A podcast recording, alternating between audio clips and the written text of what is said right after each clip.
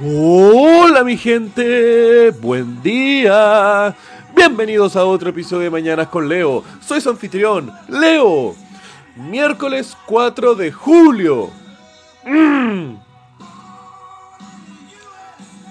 ¿Sabe lo que significa? Feliz Día de Independencia para Estados Unidos, hermoso y esquizofrénico gigante, nacido de un sueño de unos aristócratas utópicos con los ideales de la libertad, transformándose en el poder mundial que ha dominado la agenda del planeta en los últimos 100 años, con problemas a cagar como sociedad, como país, pero puta loco, te quiero Estados Unidos. Eres loco, te has mandado cagadas, pero puta, eres interesante. Y en conmemoración de ese día les quiero contar cómo el pollo congelado incentivó a que las camionetas americanas fueran las dominantes en el mercado automovilístico. El año era 1950. Había terminado la Segunda Guerra Mundial, el mundo se encontraba en una época de reconstrucción, Europa estaba recibiendo los beneficios del Plan Marshall y el libre mercado estaba pujante, incentivando cada vez más y más intercambios entre distintos países a través del comercio internacional. El tema es que en Alemania, uno de los productos más deseados por los alemanes, ahora en este periodo que estaban después de la guerra, era pollo congelado traído a Estados Unidos. Y esto era hermoso, pues los consumidores pueden tener una comida rica, más barata de la que tenían en sus mercados nacional y al mismo tiempo abriéndole más opciones para que los consumidores puedan tener alternativas en su dieta. El problema era que los agricultores alemanes, sin una visión de ellos poder exportar sus productos y acostumbrados a vender en el mercado nacional, fueron a llorarle al gobierno alemán para que defendieran a su industria.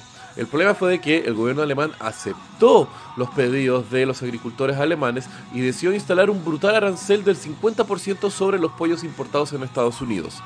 Eh, para aquellos radioescuchas que no saben, un arancel es un impuesto específico para cualquier producto que es importado o exportado, dependiendo de quién es el que está haciendo el, arancel, eh, para entrar a un país. Eso significa, por ejemplo, si es que fue eh, puesto este arancel del 50% sobre los pollos importados de Estados Unidos, significa que ahora cada persona debería estar pagando, o productor, pagaría un 50% más por sobre el valor del pollo solamente para traerlo a Alemania. Lo cual nunca es bueno, loco, ¿verdad? Es un gran desincentivo y una barrera para el libre, eh, libre comercio entre dos naciones. El tema fue que en respuesta a esto, Estados Unidos decidió decir, ok Alemania, te estoy ayudando a reconstruirte y así es como me respondes. ¡Pah! Le responde con un arancel del 25% contra todo vehículo mediano o mayor de origen extranjero, tales como camionetas, camiones, etc. Eso hizo que empresas como Volkswagen no pudieran vender sus camionetas en el mercado más importante de este tipo de vehículos que era Estados Unidos, potenciando así la industria nacional de camionetas tales como Ford, Dodge, Chevrolet, Chrysler, etc los cuales llevan dominando el mercado desde que comenzaron casi a ver camionetas, debido a que ellos fueron los que entraron primero y los que lograron crecer dentro del mercado más importante de camionetas, mientras que la mayoría de todos los productores internacionales, europeos y de otros países que hacían camionetas tuvieron que superar este arancel del 25% para poder entrar al mercado y después seguir creciendo.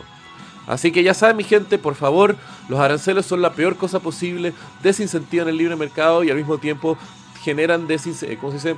asimetrías dentro de distintas industrias, las cuales pueden ser muy dañinas para las economías y para las personas. Que tengan un muy buen día, los quiero mi gente, besos.